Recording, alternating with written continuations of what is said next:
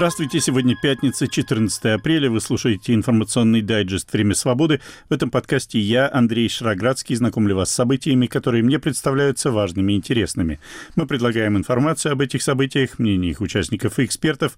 Выводы вы делаете сами. Сегодня в выпуске. ФБР США арестовало предполагаемого виновника крупнейшей за многие годы утечки секретных документов Пентагона. В Фонде борьбы с коррупцией считают смехотворными обвинения ФСБ России в адрес соратников Алексея Навального в причастности к организации убийства так называемого военкора Владлена Татарского. Умер кинокритик Юрий Богомолов. Также сегодня. Закон этот взбудоражил пол страны. И, конечно, его нормы, они грозят внесудебным ограничением прав миллионов людей. Партия «Яблоко» подала заявку на проведение в Ленинградской области митинга протеста против принятия закона о так называемых электронных повестках. ФБР США арестовало предполагаемого виновника крупнейшей за многие годы утечки секретных документов Пентагона. Им оказался 21-летний служащий разведывательного подразделения военно-воздушных сил Национальной гвардии штата Массачусетс Джек Тейшейра. Он, по предварительным данным, делился закрытыми данными с друзьями в игровом чате, причем делал это уже много месяцев. Арест подозреваемого подтвердил генеральный прокурор США Мерик Гарланд. Сегодня Министерство юстиции арестовало Джека Дугласа Тейшейру в связи с расследованием предполагаемого несанкционированного выноса, хранения и передачи секретной информации в области национальной обороны. Тейшейра — сотрудник Национальной гвардии военно-воздушных сил США. Агенты ФБР задержали Тейшейру сегодня днем без происшествий. Это был генеральный прокурор США Мерик Гарланд. Официальный представитель Пентагона генерал Пэт Райдер заявил, что публикация секретных документов Джоном Тейшейрой была преступлением, совершенным преднамеренно. О какой-либо случайности речь не идет. Uh, Мы продолжаем рассматривать различные факторы, связанные с защитой секретных материалов. Это включает в себя проверку и обновление списков рассылки, оценку того, как и где совместно используются аналитические документы и множество других шагов. У нас есть строгие правила для защиты секретной и конфиденциальной информации. Это было преднамеренным уголовным деянием и нарушением этих правил. Я думаю, что это важно понимать. important to understand. Говорил официальный представитель Пентагона генерал Пэт Райдер. Теперь арестованному Джону Тейшере грозят отдельные обвинения по каждому слитому им в сеть документу. При этом сколько еще секретных документов утекли в интернет, пока достоверно неизвестно. В любом случае, по престижу американских разведывательных органов нанесен серьезнейший удар, но довольно очевидно теперь, что весь этот скандал не связан с успехом российских спецслужб. Хотя содержание некоторых секретных документов, в случае, если они действительно подлинные, может нанести некоторый ущерб отношениям США с Украиной и рядом других стран, представители американской администрации еще до ареста Тейшейры подтвердили свою решимость продолжать поддержку Украины в ее борьбе с российской агрессией. Об этом говорилось на переговорах министра обороны США Ллойда Остина с прибывшим в Вашингтон премьер-министром Украины Денисом Шмыгалем.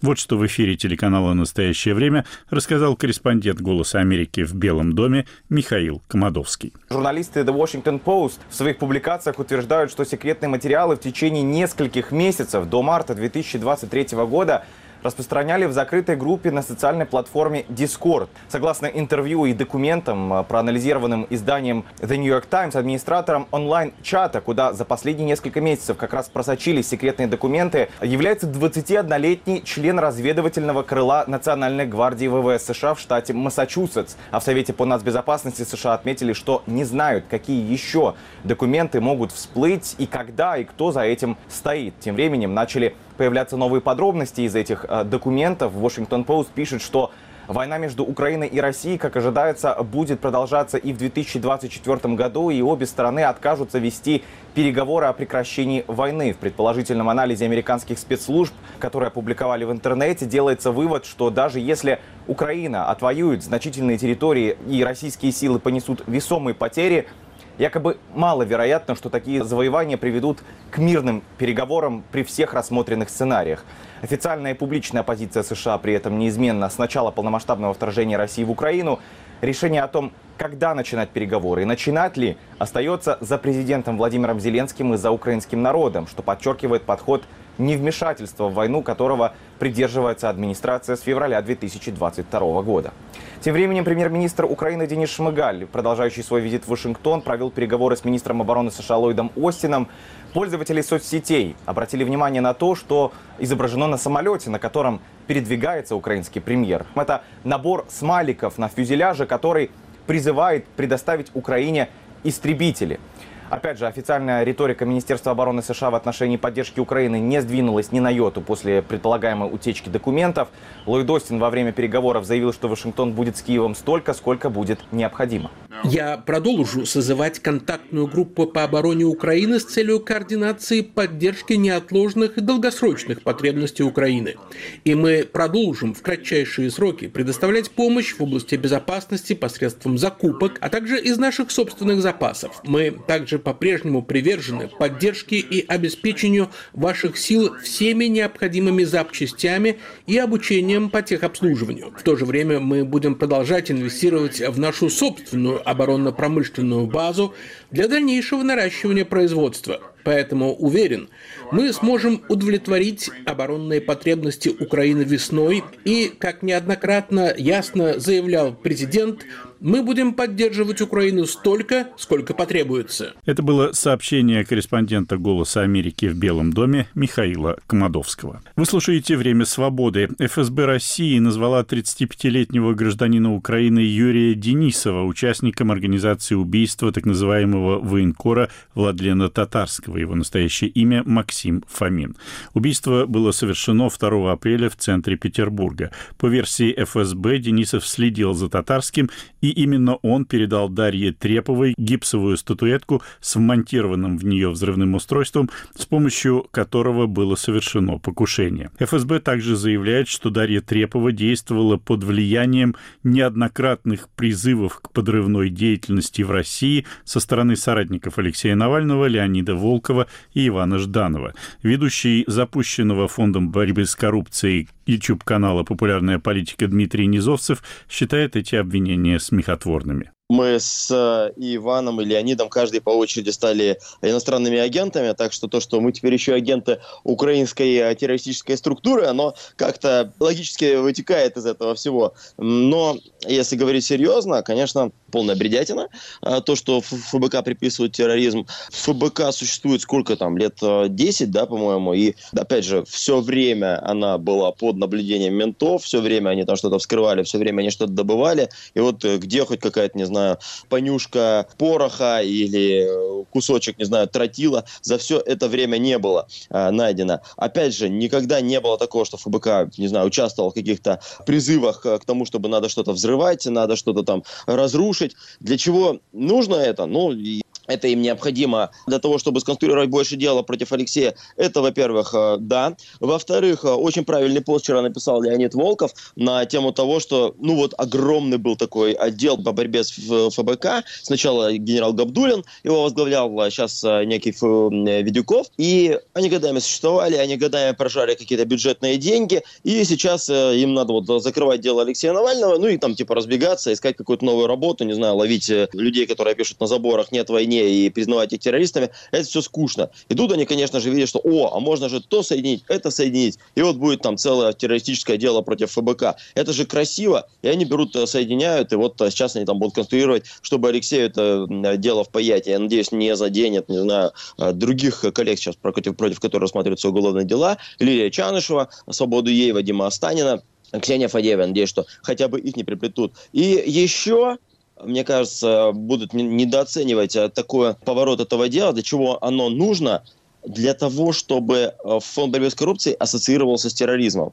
Они уже деклассировали слово «экстремист», ну вот до работы, там, где я сейчас работаю, мне экстремист казалось там что-то страшное, жуткое. В итоге менты превратили слово экстремист, это человек, который может, не знаю, твит написать «нет войне», или там твит «выходим все на митинг», вот раз, он экстремист. И это уже сразу, сразу становится как-то неинтересно, скучно. Сейчас они решили повысить ставки, пусть действительно ФБК считается террористами, и люди будут их еще больше от этого бояться. Ну, это полный бред. Понятно, что никто в здравом уме никогда ФБК не посчитает террористом, но при этом, как они э, сделали смешным слово экстремизм, А также они скоро смешным сделают слово терроризм. То есть там, ну, подумаешь, там, террористы, террорист. Вот на него будут таскать, вот они все время будут тыкать э, ФБК пальцами, что это э, какие-то там террористы. Ну, вот они сделают и себя смешными, и само слово это будет какое-то там, не знаю, э, смешное. Не хочется проводить какие-то длинные линии тянуть, но, тем не менее, мне кажется, с таким успехом действительно они сделают так, что там слово террорист перестанет отпугивать людей, и какое-то, извините, количество террористов из-за этого быть может.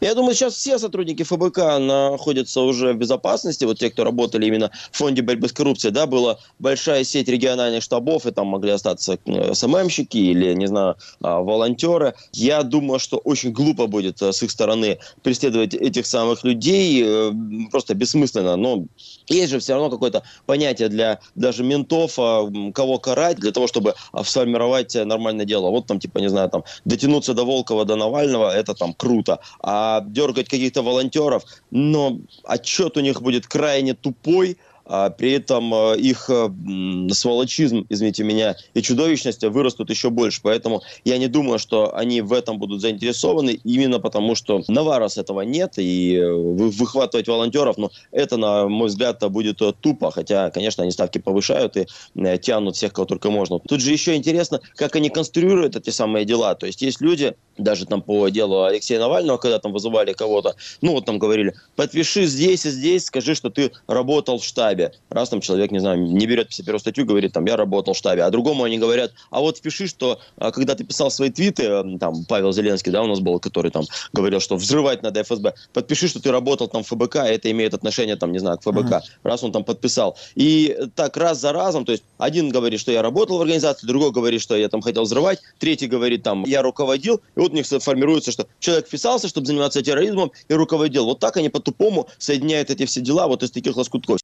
Это был ведущий YouTube-канала «Популярная политика», один из соратников Алексея Навального, Дмитрий Низовцев. Вы слушаете информационный дайджест «Время свободы». Сегодня пятница, 14 апреля.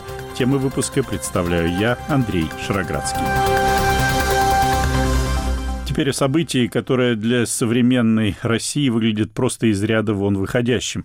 В администрацию города Мурина в Ленинградской области подана заявка на проведение митинга, и не просто митинга, а митинга протеста против принятия закона о так называемых электронных повестках. Об этом законе мы много рассказываем вам в последние дни. Организаторы хотят провести этот митинг 23 апреля. Отмечу, что город Мурина находится на самой границе Ленинградской области и Петербурга. Петербурга.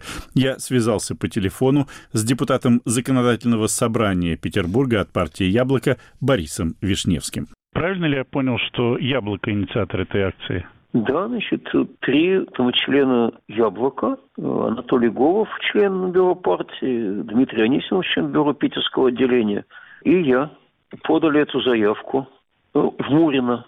Это на границе города и области, но формально это уже область хотя там просто рядом станция метро э, Девяткина, поэтому очень удобно добираться. Подали туда, потому что это почти единственная возможность с хорошей транспортной доступностью попробовать провести митинг, потому что в Петербурге митинги под абсурдными предлогами совершенно запрещены уже три года. И все якобы из-за ковида, хотя ковид уже объявлен вообще сезонным заболеванием, и понятно, что никакой опасности это не представляет. Но формально антиковидные ограничения не сняты. Да, вот, вот это у нас осталось два антиковидных ограничения. Это нельзя курить кальян и проводить публичные мероприятия. Причем только оппозиционные, потому что провластные мероприятия прекрасно проводятся, и ковид на них волшебным образом почему-то теряет ту силу. Как заявлена эта акция? Есть ли какой-то лозунг, идея? Она заявлена как митинг против э, электронных э, повесток. Вот как э, цель митинга – это выражение там, несогласия там, с законом об электронных повестках. А когда вы должны получить ответ? Будет ли разрешение на подобный митинг? Я не помню их регламент, но я надеюсь, что где-то в понедельник, вторник мы уже должны точно получить ответ. Учитывая нынешнюю ситуацию в стране, вы рассчитываете, что ответ будет положительным? Ну, скажем так, я, конечно, не очень там сильно на это рассчитываю, но посмотрим, что ответят, потому что нужно же понимать, что гражданам надо иметь возможность легально высказать свое несогласие с чем-то, что принимается. А закон этот взбудораживал пол страны. Это достаточно очевидно. И, конечно, его нормы, они грозят внесудебным ограничением прав миллионов людей по абсурдным основаниям. Что если нам предлагается считать повестку врученной просто по факту ее отправки, но законы права и Конституция тут и рядом не стояли. А потом на основании этого человеку запрещать выезд, запрещать распоряжаться недвижимостью, водить автомобиль. Это вообще что? А, насколько я знаю, в заявке вы должны указывать приблизительное количество людей, которые примут в ней участие. Ну, э, мы указали 200 там человек, потому что там не очень большая площадка в Мурино в этом месте. Посмотрим, будем решать проблемы по мере их поступления. А уже известно, кто будет выступать? Нет, конечно, это не может быть известно, потому что мы пока не получили ответа от администрации.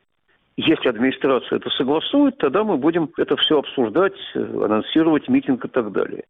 Сейчас мы, естественно, его не имеем права там даже анонсировать, не имеем права никого туда звать, потому что еще не получили официального ответа. Единственное, что хочу еще добавить, что Яблоко вообще единственная политическая партия, которая сформулировала там свою крайне негативную позицию в отношении этого закона. Опубликовано было вчера официальное заявление «Яблоко» за подписью председателя партии Николая Рыбакова. Ну а в Думе все пять партий Путина там дружно это поддержали. Что, в общем, еще раз доказывает, как мы были правы, когда говорили, что нельзя поддерживать ни коммунистов, ни эсеров, ни других, как якобы альтернативу единороссам, что только единороссы бы не прошли. Теперь они все слились до степени смешения, что, в общем, мы и предсказывали. Моим собеседником был депутат Законодательного собрания Петербурга от партии «Яблоко» Борис Вишневский. Глава федерального проекта по безопасности и борьбе с коррупцией Виталий Бородин обратился в Роскомнадзор с жалобой на ведущего телеканала НТВ Андрея Норкина из-за оскорбительного слова, произнесенного Норкиным в его адрес в прямом эфире. На днях Бородин стал гостем ток-шоу «Место встречи», где обсуждалось его обращение в Генпрокуратуру с требованием признать актрису Лию Ахиджакову иностранным агентом и возбудить против нее уголовное дело о госизмене. Во время эфира Бородин поссорился с Норкиным. Вот этот фрагмент. Решили собрались не Присядьте, я, пожалуйста, Виталий, на место. Присядьте, да я, пожалуйста. я вам объясню. Я не буду с вами сидеть в одной программе. Вы заберите свой микрофон. Не, не можете я сидеть со мной в одной Оборудование Знаете, не нужно наше портить. вам сказать. Не нужно портить оборудование. Значит, вам сказать нечего. Ахиджакова террористка поддержит Навального, Ходорковского, педофилов. Присядьте, пожалуйста. Я не буду с вами. Не будет. Тогда выход вот там. Еще раз. Господин Бородин. Ну, я вырезал матерные слова из этого диалога. Напомню, что это был фрагмент ток-шоу на телеканале НТВ «Место встречи». Вообще, я обратил внимание на вот это обращение Бородина в Роскомнадзор, потому что этот человек считается доносчиком номер один в России, и программу НТВ он всегда использовал именно для популяризации своих доносов. «Новая газета» посвятила Бородину свое расследование под заголовком «Приступ доносов», в котором упоминается, что Бородин, по его же словам, словам, писал доносы на Лайму Вайкуле, Данилу Козловского, Семена Слепакова, Валерия Меладзе, Олега Тинькова, Диану Арбенину, на игру «Ховардс», на издание «Орловские новости», на детскую книгу «20 необыкновенных мальчиков, изменивших мир», в которой Наполеон упоминается как борец за объединение Европы, на телеканал «Дождь», на издание «Проект». Вообще этот список можно продолжать. Покусился на том же НТВ Виталий Бородин и на Аллу Пугачеву. Алла Борисовна, у нее 3,5 миллиона подписчиков. И я беру ее, в том числе, беру блогеров, там, Дудь, Моргенштерн. У нас эти люди, вот по нашей информации, что они работают на западной спецслужбе. В смысле? Пугачева тоже? Ну, в, прямо, в прямом смысле. Добавлю, что, как выяснили журналисты «Новой газеты», Виталий Бродин в свое время был известен как Виталий Квадрат, возглавляемый им федеральный проект по безопасности и борьбе с коррупцией зарегистрирован в одной из квартир 17-этажной панельки на окраине Мытищ и с таким же успехом мог бы называться и межгалактическим, а не федеральным. Статья в «Новый» «Приступ доноса» опубликована вчера и заканчивается словами «как бы и на НТВ донос не написал». Как видите, написал. В заключение печальной новости. На 87-м году жизни умер известный кинокритик и писатель Юрий Богомолов. С 1964 года он публиковался в журналах «Искусство кино», «Советский экран», «Сеанс», руководил отделом культуры в газете «Известия», был телеобозревателем «Российской газеты». В марте 2014 года Богомолов подписал письмо «Мы с вами» в поддержку Украины и выразил несогласие с политикой российских властей в Крыму. В сентябре 2020 года года подписал письмо в поддержку белорусских протестов против фальсификаций на президентских выборах. Юрий Богомолов много раз был гостем эфиров «Радио Свобода». Вот фрагмент программы Елены Рыковцевой «Лицом к событию», которая вышла в эфир около пяти лет назад. Богомолов принимал тогда участие в обсуждении фильма Сергея Лазницы «Донбасс». Там есть вот в этом фильме еще сцена, где прогоняет проштрафившегося э, бойца сквозь ну, он там мобильник у кого-то спер, ну, вот, где его, значит, бьют железными или не железными, а уж резиновыми какими-то дубинками, где он, значит, еле выходит. Понимаете, одно дело э, документальное видео э, из Ярославской колонии, где бьют по пяткам, взбивают как сливки, значит, эти пятки. Да, это действует. Другое дело художественно убедительный фильм. И поэтому я смотрю этот фильм, я вижу, что это не только про Донбасс, это про нашу матушку Россию. Вот это ярославское видео, да, оно взбаламутило и подняло со дна новую Россию, которой имя архипелаг ПСИН, и который является наследником архипелага ГУЛАГа. Она какая-то самостоятельная до сих пор, по крайней мере, была. Она жила своей жизнью, там были свои законы, свои приличия и неприличия. Она всплыла, и мы видим, на каком пути находится весь этот процесс, да, децивилизационный. Вот э, к этому сгустку который мы видим в этом самом фильме «Донбасс». Ну, это вот сюда идет. Вот мы к этому движемся, э, значит, наша Россия, вот к этому движется, значит, итогу определенному, да, когда происходит расчеловечивание человека в промышленном масштабе. Мы же видим, как со всех концов России вылезают скелеты этих пыток, да, и поэтому, почему я думаю, что Антон сильно строит иллюзии относительно того, что, значит, гибридная у нас страна, поэтому, может быть, здесь что-то появится. Дело в том, что вот документальную съемку или видеозаписи документальные об этих преступлениях, которые там совершаются, да, в Донбассе, это бы проглотили, друзья. А вот художественный, так сказать, такой мощный удар сатирический, вот это трудно переварить. Говорят, у нас нет цензуры. И цензуры никакой не надо.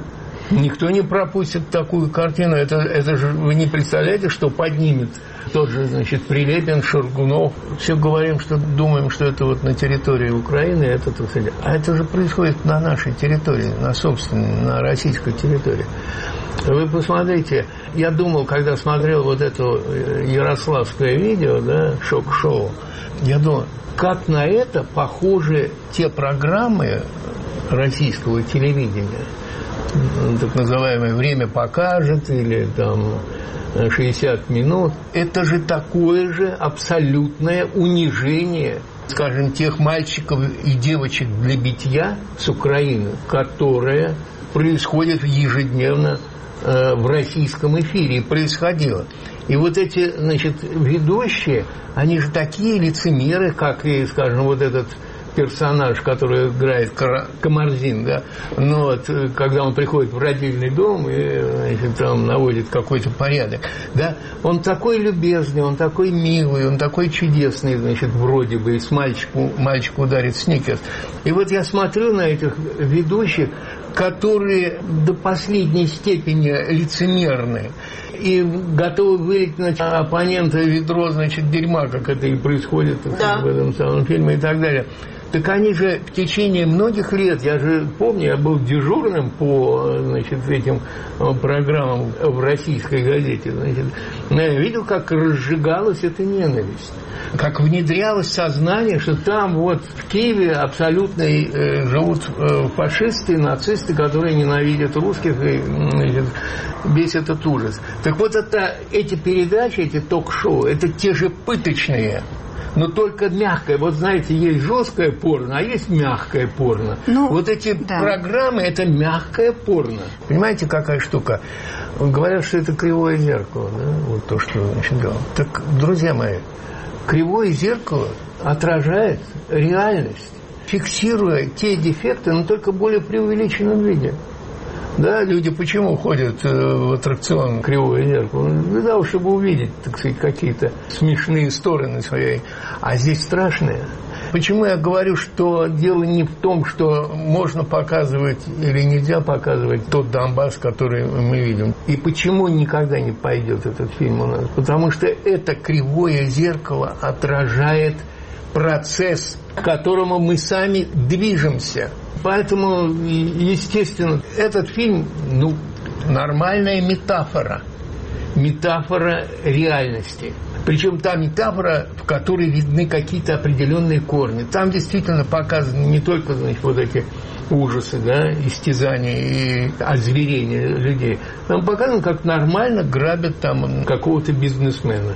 И вот эта мирная, такая мирная сцена, она действует гораздо, может быть, сильнее, чем, так сказать, просто бы его в зашей выгнали бы или посадили бы в кутузку, и там бы его пытали под это дело. Да? Мне кажется, что в этой картине вот есть все этажи этой действительности, да, которые, ну, в той или иной форме, в более мягкой форме, в более, так сказать, цивилизованной форме э, проступают у нас, так сказать, абсолютно. Беспредел который иногда что-то такое припомаживается, прихорашивается, но все равно при этом остается беспределом. Это был голос Юрия Богомолова, фрагмент программы Елены Рыковцевой «Лицом к событию». Кинокритик Юрий Александрович Богомолов умер сегодня в Москве на 87-м году жизни. Вы слушали информационный дайджест «Время свободы». Его темы представил я, Андрей Шароградский, продюсер выпуска Андрей Амочкин. Наш подкаст можно слушать на сайте «Радио Свобода». К вашим услугам популярные приложения подкастов и наша платформа на базе хостинга YouTube «Радио Свобода Лайв». Подписывайтесь на телеграм-канал «Время свободы». У меня на сегодня все. До свидания.